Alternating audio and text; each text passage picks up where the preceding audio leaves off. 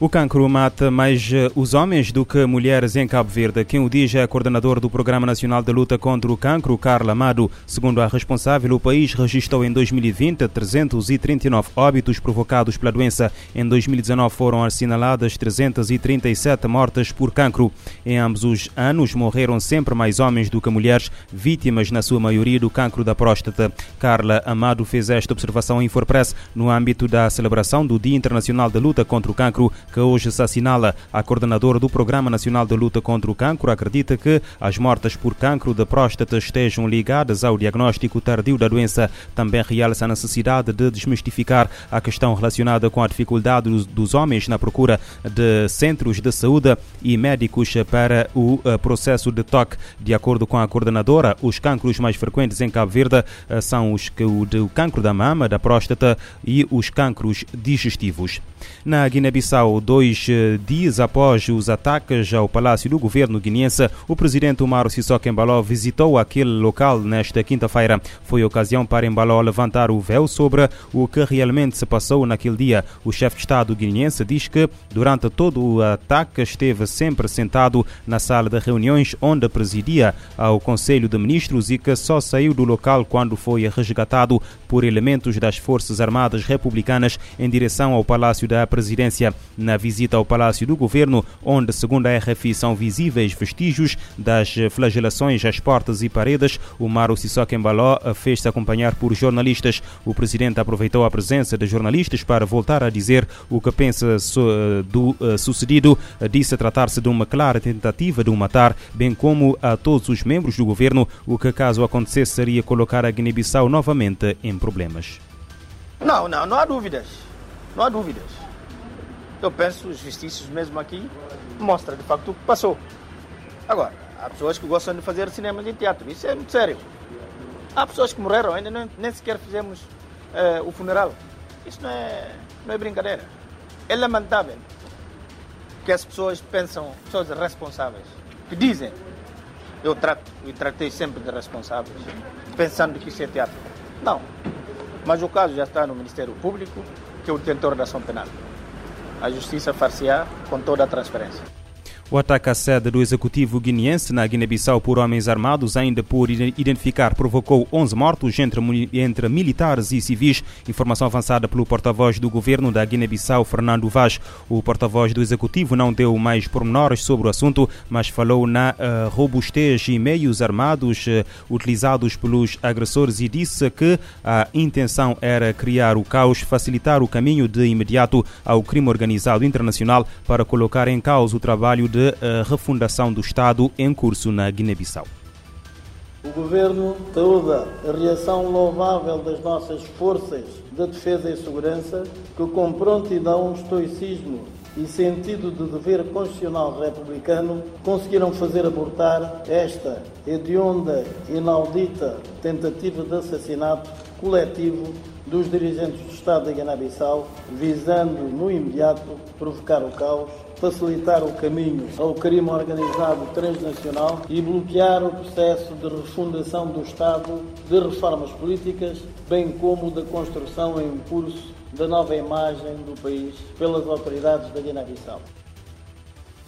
Os chefes de Estado e do governo da Comunidade Económica dos Estados da África Ocidental decidiram ontem enviar uma força de apoio à estabilização para Guiné-Bissau. A decisão foi tomada durante a conferência extraordinária dos chefes de Estados e de governo da CDO que decorreu em Accra, no Ghana, para analisar a instabilidade em vários países da organização. Homens armados atacaram na terça-feira o palácio do governo da Guiné-Bissau, onde decorria um conselho de ministros com a presença do presidente da República, Umaro Sissoko Embaló, e do primeiro primeiro-ministro Nuno Nabian. O ataque causou pelo menos 11 mortos. Em Portugal, as autoridades policiais detiveram 20 pessoas e registaram uh, 556, uh, 556 crimes de tráfico de seres humanos em 12 anos, sendo a maioria nos distritos de Lisboa e Beja. Informação divulgada pelo Observatório do Tráfico de Seres Humanos, o Boletim Tráfico de Pessoas Estatísticas da Justiça 2008-2020, elaborado pelo Observatório uh, do Tráfico tráfico de seres humanos, em cooperação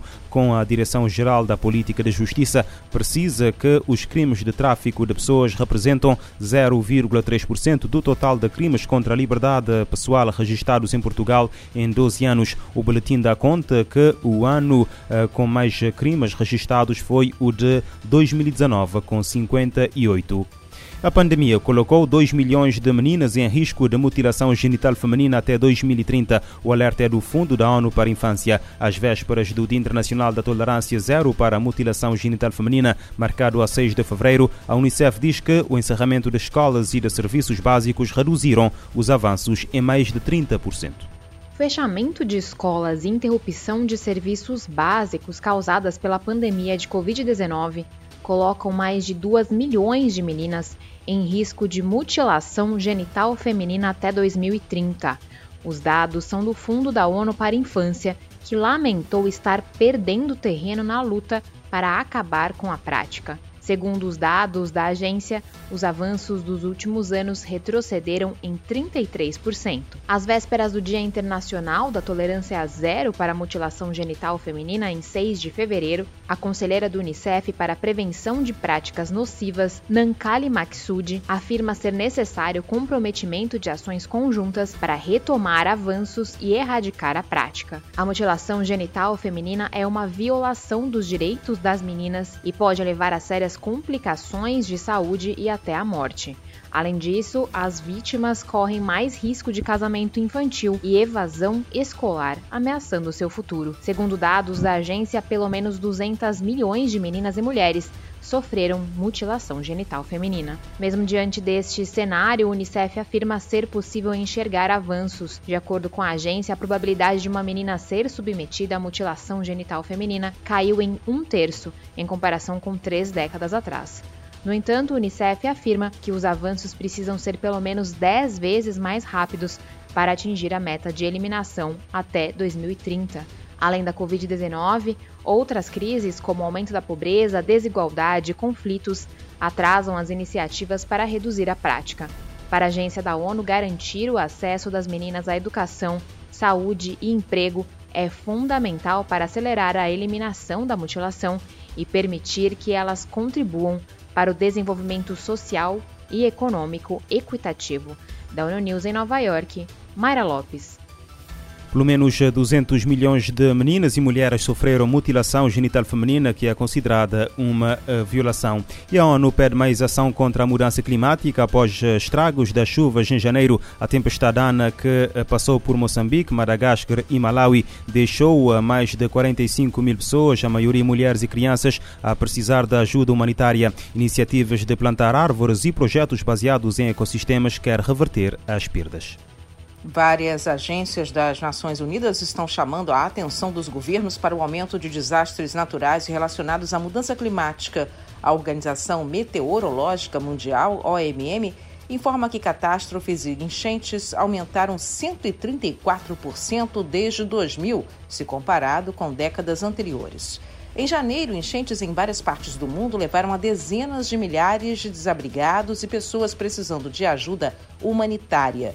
Foi assim com a tempestade tropical Ana, no sul da África, que atravessou Moçambique, Malawi e Madagascar.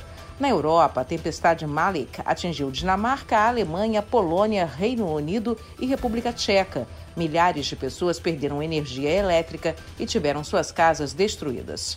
Segundo o painel intergovernamental sobre mudança climática, IPCC, na sigla em inglês, o aumento de temperaturas globais está afetando de forma dramática o ciclo hídrico, causando secas e cheias com mais frequência. Várias agências da ONU também alertam para um problema. Já o Programa da ONU para o Meio Ambiente, PNUMA, está atuando com parceiros para construir formas mais resilientes de enfrentar esses eventos climáticos. A especialista em ecossistemas de água doce da agência, Lia Mullin Bernard, disse que o PNUMA não tem uma varinha de condão, mas está fazendo o que pode com os países em termos de políticas e legislações para frear o problema. As enchentes destroem biodiversidade, vidas e subsistências. Com as cheias se vão também ativos e infraestruturas. Outros efeitos de cheias são doenças contagiosas, como cólera, dengue e malária, em alguns lugares com água parada e condições para a proliferação de mosquitos. O Penuma está investindo em dados e sistemas de alarmes e risco. O portal Enchente Seca é mantido pela agência da ONU como parte de um centro especializado para melhor gerenciar desenvolvimento e uso de mananciais de água doce de níveis local e global. Da ONU News em Nova York, Mônica Gray. As catástrofes e inundações aumentaram 134% desde 2000, se comparado com décadas anteriores.